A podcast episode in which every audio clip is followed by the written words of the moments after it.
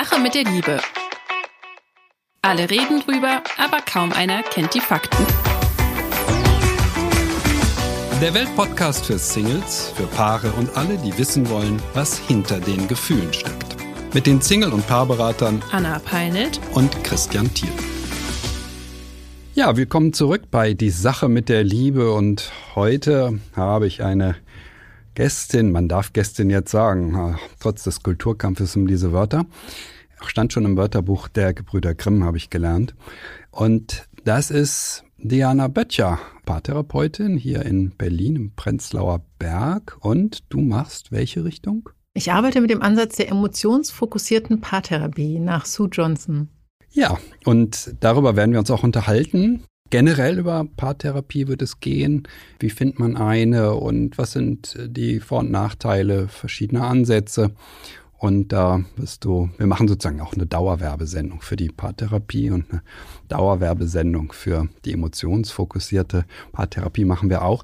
Es geht um Erklärung. Ne? Es geht immer darum, ein bisschen zu erklären den Menschen, was, wie funktioniert sowas, welche Vor- und Nachteile kann das haben, was für Folgen kann das haben.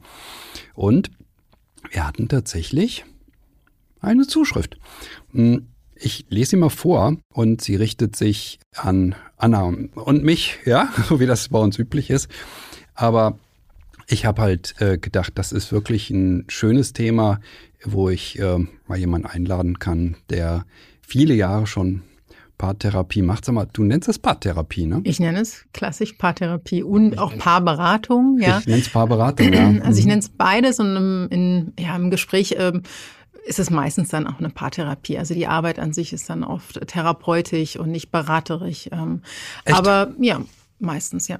Ich sehe das ja ein bisschen anders, aber Gegensätze sollen ja nicht schlecht sein für Podcasts. ich hatte gestern eine Beratung mit Überlänge. Zweieinhalb Stunden. Die Frau kam von weit, weit weg. Schwerste Ehekrise, Untreue, alles, das volle Programm, ja. Schwerste äh, Entgleisungen ähm, und, und, und. Jedenfalls, äh, und am Ende habe ich mich gefragt, wie viel Zeit haben wir eigentlich verwandt auf Beratung? Ich habe ihr fast keinen Rat geben können, zweieinhalb Minuten vielleicht. Der Rest mhm. ist eigentlich nur aufklären, was ist. Mhm. Was ist eigentlich los? Gut, kann man Therapie zu sagen. In Deutschland ist die Konvention, dass man das, was wir machen, Paartherapie nennt. Das muss man so klar sagen. Mhm. Das ist eine absolute Konvention. Das ist mhm. für mich immer ganz schwer, wenn äh, die Presse mich kontaktiert und ich sage, nein, ich bin ja kein Therapeut von der mhm. Ausbildung her. Ich nenne mich Paarberater. Die wollen mich immer zum Paartherapeuten machen. Okay, jetzt kommt die Zuschrift, ja? Ja. Liebe Anna, lieber Christian, vor einem Jahr hatten mein Mann und ich unseren ehelichen Tiefpunkt. Eins kam zum anderen und ich war dem Punkt so nahe, alles, was wir uns bisher aufgebaut haben, zwei Kinder, Haus, einfach aufzugeben. Wir meistern unseren Alltag, doch auf Paarebene ist noch nicht so viel möglich. Ich merke von meiner Seite, dass ich Schwierigkeiten habe, ihm körperlich nahe zu kommen, auch nur in Berührungen und Küssen. Schon damals war ich an dem Punkt zu sagen, wir sollten zu einer Paarberatung gehen. Mein Mann meinte zwar, dass er nicht glaubt, dass es uns helfen würde, da er das Problem eher in meiner psychischen Verfassung sah. Er meinte, ich kämpfe mit einer Depression, woraufhin ich zu einer Therapeutin gegangen bin, die nach der ersten Sitzung meinte, ich müsste zu einer Paartherapie. Doch er würde mitkommen, wenn ich das unbedingt wollen würde. Doch fällt es mir schwer, eine geeignete Adresse zu finden. Man möchte sich da nicht planlos durchprobieren und so eine Therapie ist nicht unbedingt günstig. Ich bin mir sicher, dass mein Mann diese Ausgaben sehr schmerzen werden. Wie erkenne ich eine brauchbare Paartherapie? Das ist eine schöne Frage. Das ist eine wunderschöne Frage, ja. Und es sind vor allen Dingen so viele schön, wunderschöne Fragen, ja. Mit dem Geld, mit der, er, er sagt, Du hast ein psychisches Problem. Das kennst du doch wahrscheinlich ja, so, auch. So, so ein Klassiker, aber toll für das Paar, dass der, dass der Partner dann gesagt hat, okay, dann ja jetzt, das ist ja ganz legitim, richtig, ja. Ähm, dass dann einer erstmal Hilfe sucht, wenn der andere äh, keinen Bedarf bei sich oder in der Beziehung sieht. Sich dann aber auch darauf einzustellen und dann doch mitzugehen, ähm, ist auf jeden Fall prognostisch gut für diese Beziehung, richtig? Ja, und jetzt kommt es daran, darauf an, wo landen die beiden, richtig? Ja. Jedenfalls ist sie bei der Therapeutin offensichtlich falsch. Und ich war so begeistert von dieser Therapeutin, mhm. denn die Männer sagen fast immer, ja, meine Frau hat einen schweren Schaden, das ist das Problem.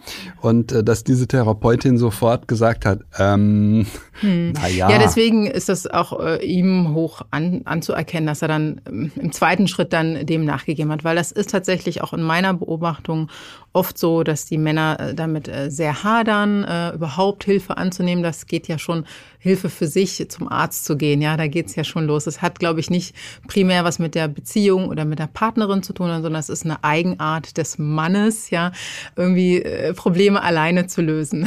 ja. Fürs oder Männerbäschen bin sonst ich hier zuständig. Ja, du machst das gerade ganz schön. Mir gefällt das super, ja. Es ist auch also wir Männer wollen keine Hilfe. Das ja, ist deine genau. Diagnose. Ich sag's mal so, wollen es erstmal alleine probieren. Und da gibt es verschiedene Strategien, die angewendet werden. Entweder wirklich selber zu probieren, Sachen auszuprobieren. Meistens ähm, versuchen dann die, äh, die, die, die Partner äh, Probleme, die die Frau benennt oder die Partnerin benennt, tatkräftig äh, zu verändern, ja, oder auch die Situation, auch eine andere Strategie auszusitzen, das zu sehen als eine ja halt schwierigere Phase. Es wird besser mit es der sind Zeit. bestimmt die Hormone. Ja. Oder ja, das auch, ne? Bis bei der Partnerin dann eher rüberzuschieben. Mhm. Zu einem gewissen Teil werden sie ja auch irgendwo recht haben. Das heißt, die Beobachtungen, die sie machen, werden schon auch real sein. Aber am Ende ist es doch etwas komplexer.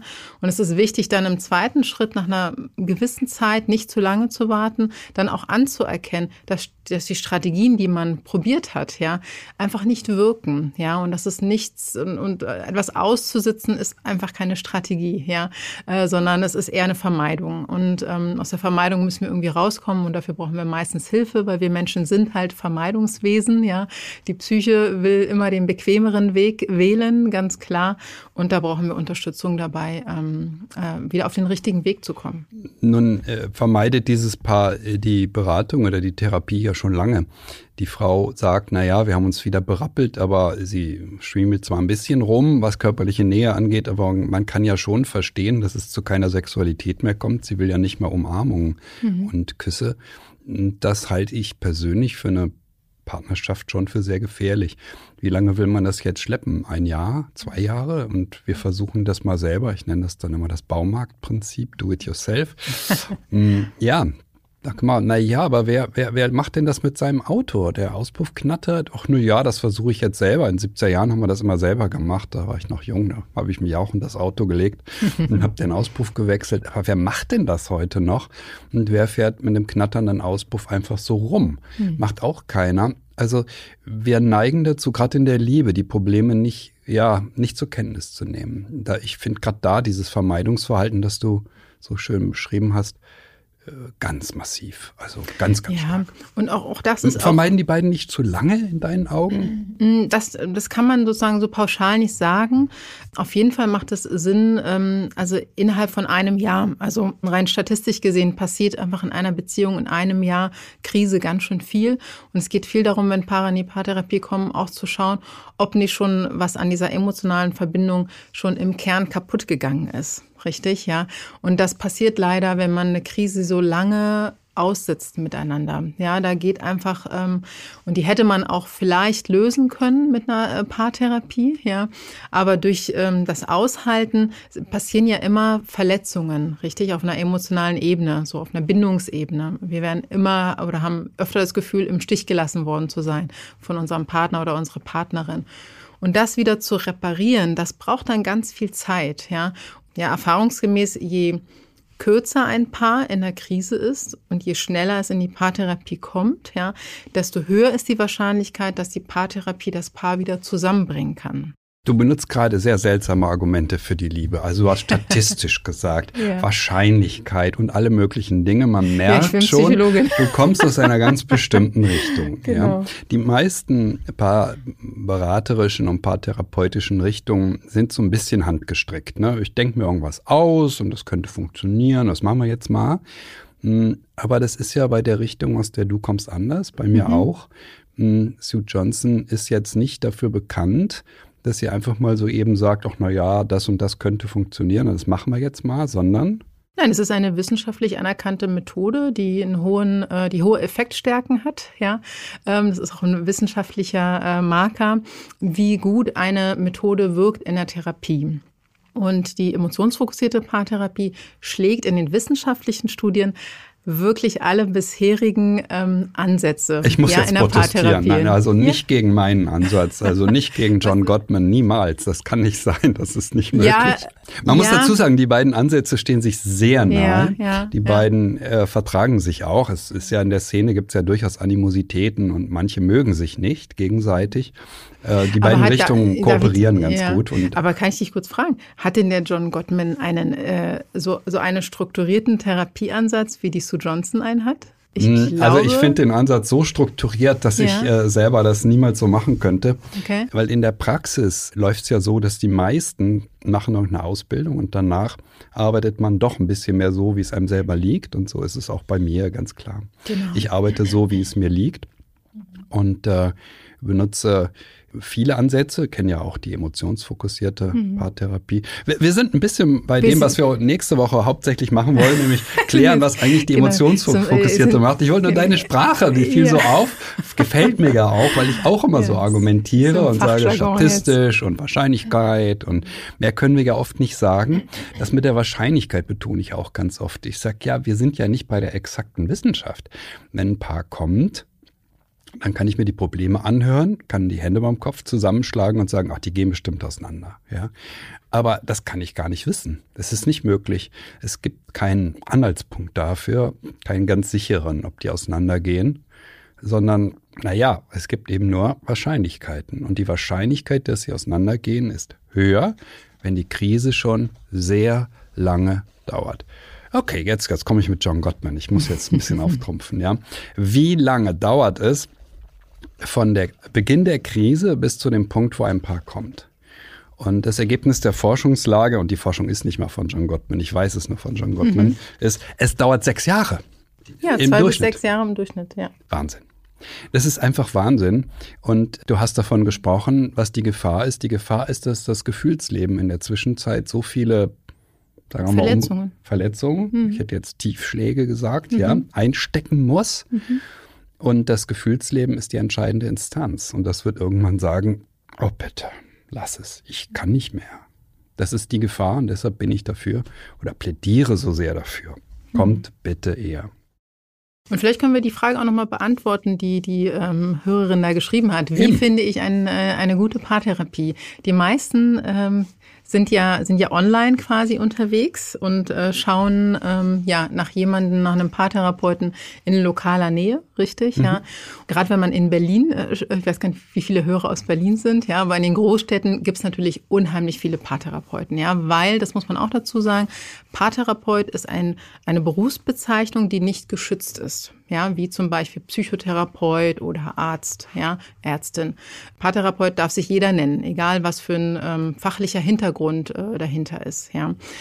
Das ist oft für viele ähm, ja verunsichernd, ja, weil man unter Paartherapeut äh, stellt man sich eher jemand vor, der einen psychologischen Hintergrund hat oder einen pädagogischen, soziologischen vielleicht, ja, äh, mit einem Studium verbunden. Das ist aber nicht immer gegeben. Deswegen macht es total Sinn, sich da gut zu informieren, auf die Seite von demjenigen zu gehen oder derjenigen und wirklich nachzulesen, was gibt es für Qualifikationen im Hintergrund, ja. Da sind ja die meisten sehr transparent, ja. Dann sich wirklich anzuschauen, mit den Ansätzen ist, das ist jetzt für die Klienten erstmal irrelevant, ja. Das ist eher sowas wie für uns als Therapeuten oder Fachkräfte. Das ist so, da hat jeder so ein bisschen seine eigene Religion. so ist das mit den Ansätzen, ja. Das ist erstmal für die äh, Klienten gar nicht so wichtig. Sie können sich den Ansatz durchlesen und einfach mal reinspüren, resoniert der, ja, oder resoniert der nicht, ja. Am Ende wird es wichtig sein, einfach mindestens zwei, drei Erstgespräche mit verschiedenen Therapeuten, Paartherapeuten stopp, stopp, stopp, stopp, zu führen. Jetzt, ja? jetzt, jetzt wird es ganz, ganz wichtig. Du ja? hast gerade was vorgeschlagen, was noch nie jemand gemacht hat, ah, der zu mir gekommen ist. du hast gesagt, führen Sie ein Erstgespräch. Ja, die meisten glauben, sie müssen sich auf jemand festlegen und müssen bei dem bleiben und an dem festkleben oder an der Frau mhm. fest, der Therapeutin festkleben und da bleiben. Und dieses mehrere anschauen und dann überlegen, wo bin ich richtig, das macht wirklich niemand. Und das ist schade, denn in meinen Augen ist das Entscheidende, dass die Chemie stimmt. Man muss zu dritten in einem Raum sitzen und alle drei müssen sich irgendwie ganz gut vertragen oder das Gefühl von Sympathie entwickeln, von ja, kann ich ganz gut mit. Mm, und zwar una völlig unabhängig von den Ansätzen, die die haben. Jede Richtung hat äh, sehr, sehr viele Menschen, die sie gelernt haben und anwenden und nicht mit jedem Menschen kommt jeder und jede zurecht. Das ist das aller, in meinen Augen das Allerwichtigste. Genau. Und, und darauf wird wenig geachtet. Wenn ich nochmal ergänzen darf, wir wissen ja auch, wie sich das äh, anfühlt, erst wenn wir vergleichen können. Das heißt, wenn wir gerade das erste Mal bei einem Paartherapeuten oder beim Psychologen sind, ist es sozusagen eine einmalige Erfahrung. Wir können nicht vergleichen. Wenn wir noch mindestens zu jemand anderen gehen, ja, dann haben wir Vergleichsmöglichkeiten, ja, und das hilft uns dann eher, eine Entscheidung zu treffen, auch für einen Prozess, weil das steckt ja dahinter, das, was sie auch beschrieben hat. Natürlich, das muss eine sehr bewusste Entscheidung sein, bei wem man sich in einem Prozess begibt. Da sind Kosten dahinter, weil Paartherapie ein finanzielles, privates Vergnügen ist. Ja, es ist leider Vergnügen noch nicht. Ist gut, doch. Ja, ist leider noch nicht äh, quasi angekommen, dass das wirklich eine Hilfsmaßnahme ist, ja, eine Heilmethode, ja, um dem Paar wirklich dabei zu helfen, psychische Probleme in der Beziehung zu lösen. Ja. Und nicht nur psychische, wir erleben ja auch ganz viele körperliche Probleme im Rahmen von Ehekrisen. Also man kommt auf die verrücktesten. Hm, das sind dann die psychosomatischen, mhm. genau. Ja, ja. Also ja. das ist teilweise dramatisch, ähm, äh, bis hin zu schwersten Klinikaufenthalten, die ich auch schon in der Beratung hatte, mhm. die durch Ehekrisen äh, ausgelöst werden. Mhm. mhm. Und dann würde ich auch noch empfehlen, bei der Frage nach dem richtigen Paartherapeuten oder Paartherapeutin, auch in dem Erstgespräch wirklich sich erklären zu lassen, wie der paartherapeutische Prozess bei demjenigen abläuft. Weil das ist ganz wichtig, dass Paartherapeuten eine Art Fahrplan haben. Das ist das, was wir in der emotionsfokussierten Therapie gelernt haben und ähm, quasi uns daran halten, auch wenn wir es natürlich situativ an das Paar auch anpassen, ja, weil es ist ja eine individuelle Beratung, keine Fließbandarbeit, ja. Trotzdem ist es wichtig, dass wir als Paartherapeuten einen Plan haben, dass wir dem Klienten mitteilen, können, die und die Schritte, die gehen wir jetzt, um herauszufinden, ja, ob sozusagen die Beziehung auch rettbar ist, ja, weil das ist ja unser Ziel. Wir wollen die Beziehung retten, wir wollen die Verbindung wiederherstellen und dafür müssen wir bestimmte Wege gehen. Und wie du schon gesagt hast, wir können das von vornherein nicht immer sagen, ob das, ähm, ja, ob das gelingt oder nicht. Wir müssen diesen Weg gehen, wir müssen das Paar in Verbindung bringen und dann schauen, können Sie diese Verbindung halten oder nicht? Jetzt bin ich geneigt zu widersprechen. Mach doch. Mhm. Ich mach das jetzt mal. Du hast gesagt, das Ziel, das wir haben, ist die Wiederherstellung der Beziehung. Über ja, diesen Punkt gut. denke ich jetzt schon so lange nach.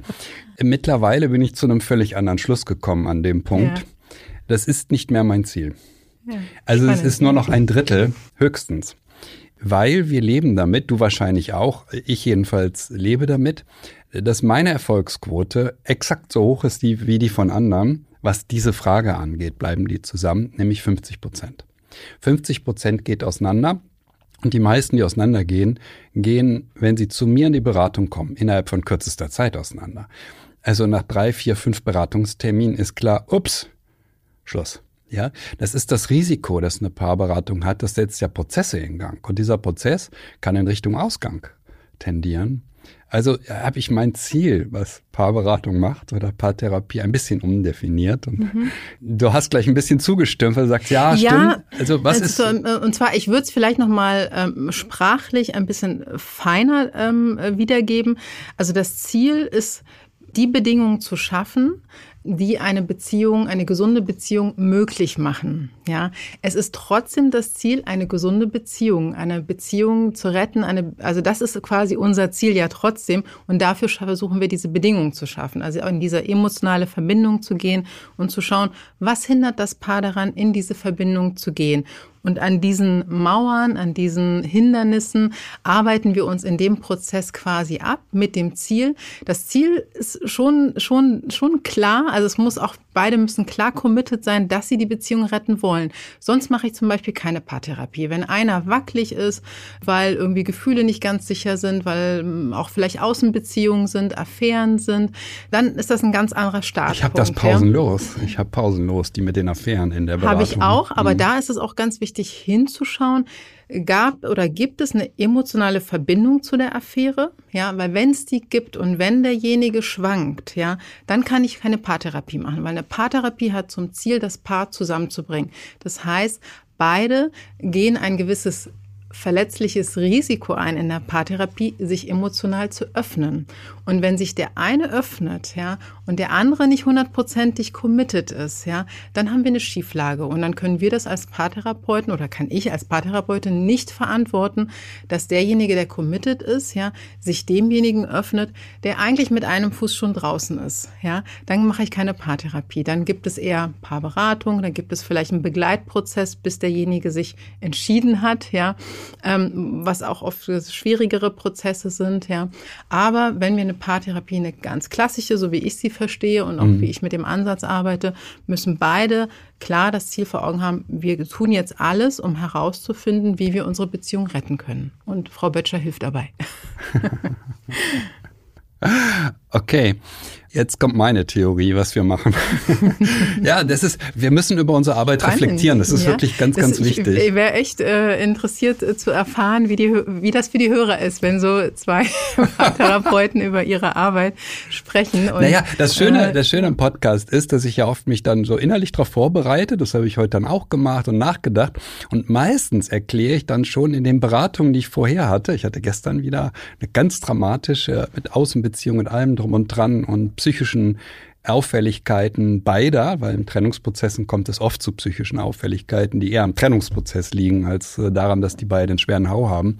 Und, und, und, also Riesendramatik. Und dann erkläre ich denen ganz oft, warum ich glaube, eine Beratung gut ist und was die Folgen von Beratung sind. Und ich nenne mal drei Punkte. Im Grunde sind es fast vier. Der erste Punkt heißt, Beratung oder Therapie kann dazu führen, dass das Paar zusammenbleibt. Okay ist jetzt nicht so wahrscheinlich, dass ich sagen kann, 90 Prozent klappt, ne, sondern eben 50-50. Der zweite Punkt heißt, naja, sehen Sie, Sie haben ja jetzt einiges falsch gemacht in Ihrer Beziehung. Und das liegt daran, dass Sie eben in Beziehungen was falsch machen. Das machen Sie auch in der nächsten. Das heißt, wenn Sie jetzt einfach weitergehen und sagen, ich gehe in die nächste scheitern sie ja wieder möglicherweise. Das heißt, ich habe immer die nächste Beziehung vor Augen und sage, na ja, wenn es mir nicht gelingt, dass die zusammenbleiben, dann ist das Ziel, dass sie beim nächsten Mal die Fehler vermeiden, die sie jetzt gemacht haben. Das ist ein ganz, ganz wichtiges Ziel. Und dann kommt noch ein drittes hinzu. Das nenne ich immer. Ich möchte, dass die sich auch nach der Trennung im Spiegel anschauen können soll heißen, die sollen nicht rausgehen und sich nachher Vorwürfe machen. Ja, meine Güte, ich habe das ja ganz schnell weggeschmissen, ich habe mich ja gar nicht bemüht. Ja, sondern die sollen rausgehen mit dem Gefühl, ich hab's echt versucht. Und dann versuche ich ihnen klarzumachen, dass dieses Gefühl, ich habe mich wirklich bemüht, nicht nur für sie wichtig ist jetzt und im Spiegel anschauen, sondern auch für die nächste Beziehung. Denn die Geschichte, ob ich mich bemüht oder nicht, müssen sie dem nächsten Partner oder der nächsten Partnerin erzählen. Und da kommt wieder meine Single-Berater-Tätigkeit raus, ja. Und ich sage, wissen Sie, wenn Sie die Geschichte nicht erzählen können, ja, sondern einfach gegangen sind und sich nicht bemüht haben, ich halte das für kritisch. Bemühen Sie sich bitte. Bemühen Sie sich, Ihre Ehe, Ihre Partnerschaft zu erhalten und sie werden ein anderes Leben führen. Selbst wenn die Beratung oder Therapie nicht zum Erfolg, dem Erfolg führt, dass das Paar zusammenbleibt. Es ist jetzt meine ausgeformulierte Theorie. Und was wir eigentlich machen. Weil das ja, hat einen wirklich positiven Effekt, selbst wenn das Paar dann auseinandergeht. Absolut. Und das ist auch meine Erfahrung bei, also wirklich, und es ist einfach Realität, ja. Und es ist, vielleicht kann man das 50-50 sagen, manche Beziehungen sind rettbar und manche einfach nicht, ja. Aber jedes Paar, das sich in diesem paartherapeutischen Prozess begeben hat, mit diesem Ziel, die Beziehung zu retten. Ich kenne kein einziges Paar, das äh, gesagt hat, was sich dann getrennt hat, das gesagt hat, dass sie das bereuen oder dass es mhm. sozusagen nicht geholfen hat. Ja. Weil auf diesem Weg ähm, hat jeder so ein Stück weit auch wieder zu sich selbst gefunden ja, das ist ja ganz wichtig. Wir verlieren uns in einer Beziehungskrise auch als Individuen leider. Ja, gerade wenn wir auch Kinder noch äh, parallel haben, unsere beruflichen Karrieren. Im Rahmen der Paartherapie finden wir uns irgendwie wieder und dann können wir uns so sehen, wie wir sind. Da können wir einander sehen, wie wir sind und dann auch feststellen, vielleicht, ja, irgendwie hat sich der eine anders weiterentwickelt. Irgendwie alles, was am Anfang vielleicht gut gepasst hat, passt jetzt nicht mehr. Und das hat aber nichts damit zu tun, dass der andere ein schlechter Mensch ist, ja, oder dass an mir etwas nicht stimmt, ja, sondern Paare finden dann wirklich raus, mit uns ist eigentlich alles okay, ja. Wir haben natürlich alle Themen, an denen wir weiter wachsen dürfen. Und das dürfen wir dann machen, indem wir liebevoll darauf schauen, ja. Aber vielleicht passt es dann mit der Verbindung nicht mehr. Vielleicht ist der Partner oder die Partnerin nicht mehr der oder die Richtige an unserer Seite. Und dann tut das weh, natürlich trotzdem loszulassen. Aber wir können natürlich viel besser loslassen, wenn wir nicht im Groll sind, ja, sondern wenn wir im Verständnis sind, wenn wir verstehen, warum es auch nicht passt, ja, dass es nicht etwas ist, wo der andere oder die andere das verhindert oder vermeidet, sondern es ist wirklich nicht, also es passt einfach irgendwie nicht mehr. Und irgendeiner müsste sich verstellen. Und das, und das ist das, was wir in der Paartherapie dann sozusagen nicht möglich machen, sich zu verstellen, weil jeder soll authentisch sein ne, und seine Authentizität leben. Und dafür muss es genug Raum in einer Beziehung geben. Ähm, und wenn Paare dann feststellen, oh, den gibt es gar nicht mehr, dann können sie leichter auch loslassen. Und wie du gesagt hast, sie können dann auch anders in eine neue Beziehung starten, ja. Viel achtsamer, viel bewusster, ja. Und können auch liebevoll zurückschauen, ja. Wie die Zeit vergeht. Wir sind für heute. Wir sind schon durch, oder schon was? Schon durch. Ja, ja. Aber wir sprechen uns ja nächste Woche nochmal. Ja, freue ja, ich mich drauf. Ich auch, ich auch. Und ähm, wir freuen uns auch weiterhin auf Post. Hier für diesen Podcast an liebe.welt.de und damit sagen wir Tschüss bis nächste Woche. Ja, freue ich mich drauf. Tschüss.